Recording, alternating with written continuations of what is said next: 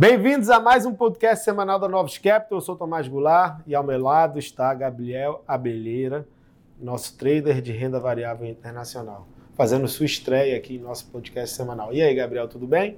Fala, Tomás, tudo bem? Tudo bem. Essa daí foi a última semana do ano, né? Uma semana com menos liquidez, com menos é, quantidade de dados econômicos sendo disponibilizados, mas a gente teve algumas informações é, relevantes para o cenário macroeconômico global à frente. Né? A gente tem a questão do Covid, Covid segue é, fazendo novas máximas, é, Estados Unidos sendo um novo foco, com o número de infectados subindo consideravelmente. É, de alguma forma, no Reino Unido também, né, a surpresa com relação ao número de novos infectados de Covid continua subindo. Por outro lado, né, o grande destaque para a gente ver a variante Ômicron é, é, que é a África do Sul, as informações provenientes da África do Sul são é, mais positivas. O que, que eu digo como mais positivas? De alguma forma, você já fez o pico da doença, é, e mesmo tendo feito o pico da doença, o número de os números de hospitalização ficaram realmente bem abaixo do que é, ocorreu nas outras variantes. Então tem sempre a dúvida: ah, isso é derivado do fato das pessoas estarem mais vacinadas hoje em dia e você oferecer uma camada de proteção melhor para a população e com isso você conseguiu conter o patamar de letalidade e também o patamar de hospitalizações, ou então é o fato da variante Ômicron, apesar dela ser é, mais circulante, né, ela ser mais é, é, impactar mais as pessoas, ela conseguir ser mais transmissível, mas por outro lado o fato dela é, levar menos a hospitalizações e ser menos letal. Então, a gente está na dúvida sobre o que, que é a verdade, mas de qualquer forma, é, essa é uma informação muito positiva, porque quando a gente olha o número de novos casos globalmente, você está fazendo um recorde, né? E quando você vai olhar o número de novas é, é, fatalidades, ela está bem abaixo do que foi em outros períodos. Na verdade, nem subiu, dada essa subida recente de número de novos casos. Então, isso daí também como reflexo de número de novas hospitalizações e tudo mais. Isso daí pode fazer com que o Covid finalmente vire é, uma doença mais controlável, que não vai encher é, os hospitais e a gente possa conviver é, com mais normalidade. E aí, ao longo, ao longo da semana, a gente também teve dados importantes, né? Trade balance nos Estados Unidos, mostrando que as importações estão fortes. De alguma forma, isso isso sendo uma sinalização de que as vendas nos Estados Unidos, né, o consumo das famílias segue muito forte. Quando a gente olha as vendas de Natal, essas informações também é, vêm nesse mesmo aspecto. E aí na semana a gente teve também dados sobre composição do Fed, é, três novos membros a serem é, é indicados pelo, é, pelo Biden é, com relação ao Fed, principalmente para compor o board. E é um board mais democrata, então é, vai levar a, a, uma forma até um pouco mais dove de pensar com relação à política monetária, o Fed que a gente tem semana que vem é a ata da última reunião, é uma ata da reunião que foi muito rock, então falando da possibilidade de você já começar em março é, os aumentos de taxa de juros, também você é, começar a discutir é, é, a redução do balance sheet, então vai ser um, é, é uma ata de um de um, uma reunião do FONC bem rock, então vai ser muito importante de, de, ser analisada.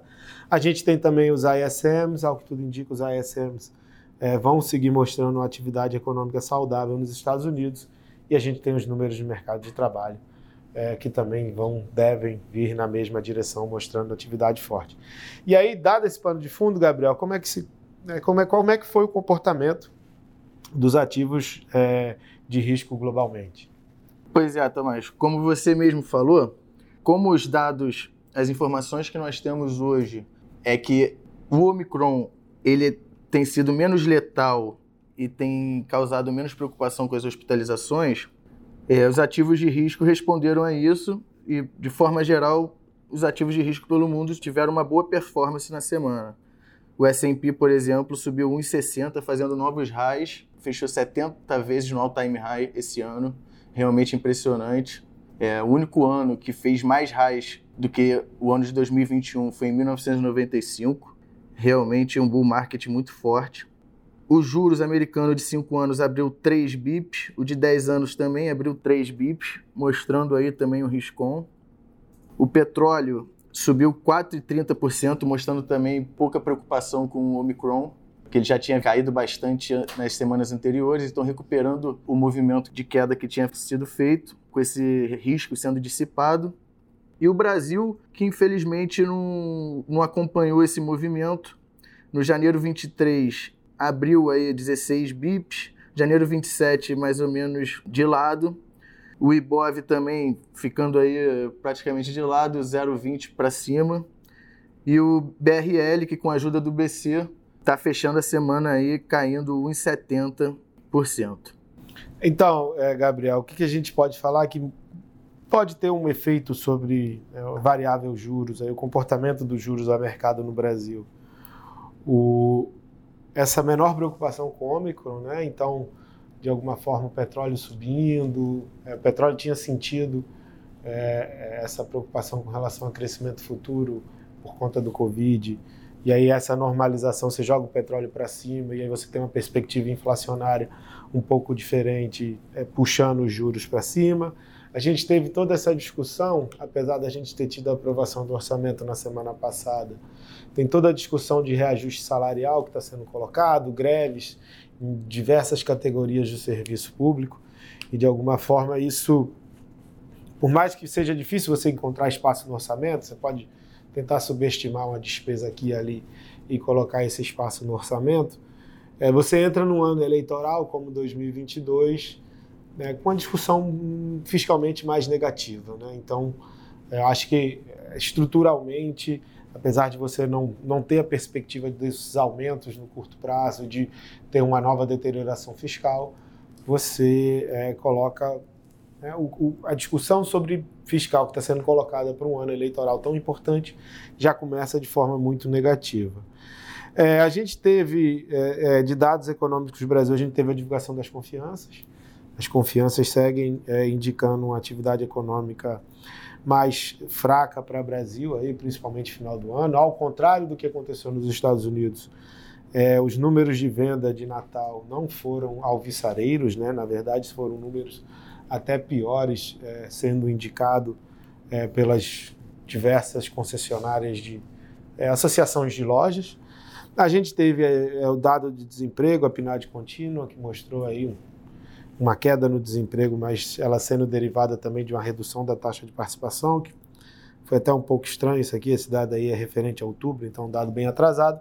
E do lado positivo, a gente tem o resultado primário, ao que tudo indica, o primário consolidado, não só do governo central, mas quando você junta governos regionais e estatais, vai ser positivo, então a gente arrecadou de uma forma geral mais do que teve de despesa primária no ano, é, há muito tempo a gente não tem é, esse resultado sendo auferido. Na verdade, desde 2013 a gente está buscando isso. É, e apesar desse primário mais positivo, o mercado de ativos não conseguiu reagir de alguma forma porque ele está com medo das perspectivas futuras e deixou de olhar um pouco é, para o que, que é o resultado no pé. É, esses resultados primários muito mais positivos deveriam ter feito com que o comportamento dos ativos brasileiros fosse muito melhor. Então tem algo de receio com relação ao futuro é, batendo nos ativos brasileiros. Então é isso, pessoal. Gostaria de agradecer a companhia de todos. É, o ano de 2021 que vem se encerrando agora. É, o ano de 2022 é um ano é, novo, vai ser um ano eleitoral, vai ser um ano com diversas é, discussões com relação acontecendo, principalmente com relação ao Brasil. Vai ser um ano que você vai começar a ter um aumento de taxa de juros pelo Fed. Então, é um ano que promete também ser desafiador. Então, gostaria de agradecer a companhia de todos, é, falar que foi muito bom estar ao lado de vocês.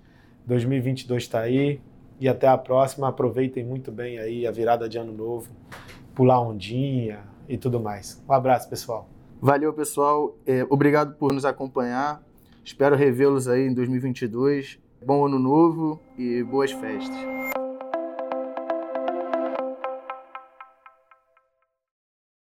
Novos Capital, gestora de recursos limitada, não comercializa nem distribui cotas de fundos de investimento ou qualquer outro ativo financeiro. Este podcast não constitui uma oferta de serviço pela Novos e tem caráter meramente informativo.